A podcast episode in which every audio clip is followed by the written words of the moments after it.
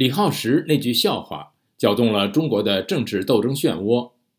一方面是中国民族主义者以“侮军”“辱国”等类似字眼开始攻击更多艺术工作者，甚至有视频以军人正面形象出现，公开对李浩石发出妥妥的死亡威胁。另一方面，网友指出，军人就是韭菜，战狼吴京也辱军。他们还挖出人民公安自比习近平的忠犬等等。以下是美国之音记者齐笑天的报道。李浩石的辱军大罪招来了一些退伍军人的愤怒。这位退伍军人在视频上向李浩石进行语言上的撕咬。一个脱口秀的演员，你竟然敢侮辱子弟兵，你的胆子可真不小。下面的观众还有人哈哈大笑，真是悲催。听党指挥，能打胜仗，作风优良，绝对忠诚，这十六个字。是我们中国军人新时代的强军目标。我们能够在这美好的时代里生活，都是我们前辈们打下来的江山。我作为一名退役军人，看到之后非常的愤怒。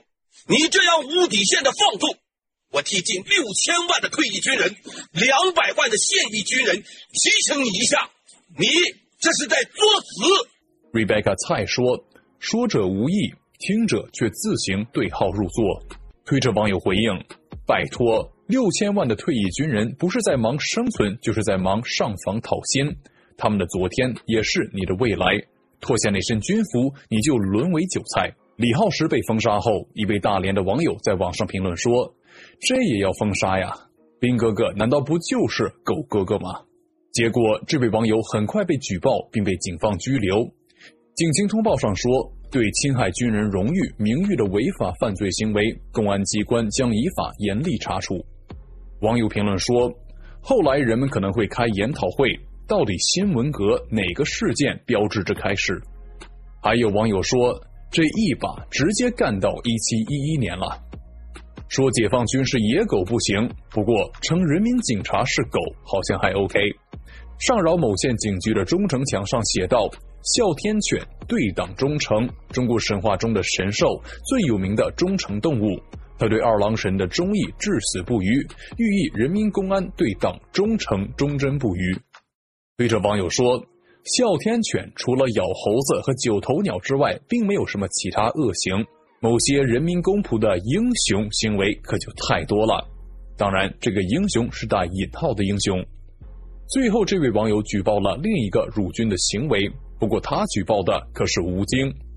举报称，吴京拍摄的《战狼》涉嫌严重侮辱中国军人，将中国军人比喻为狼。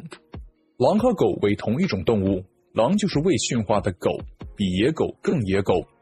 从文化角度，狼一直是反面形象，凶残邪恶的象征。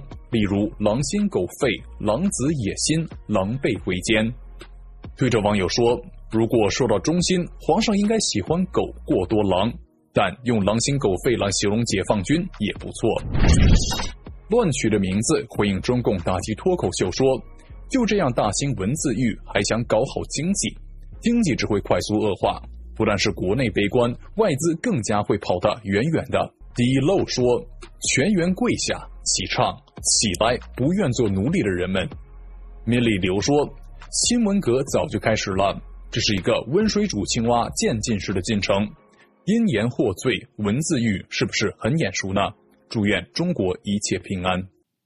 以上是美国之音记者齐笑天的报道。效果制造轰动效果，李浩石一句笑话有特效。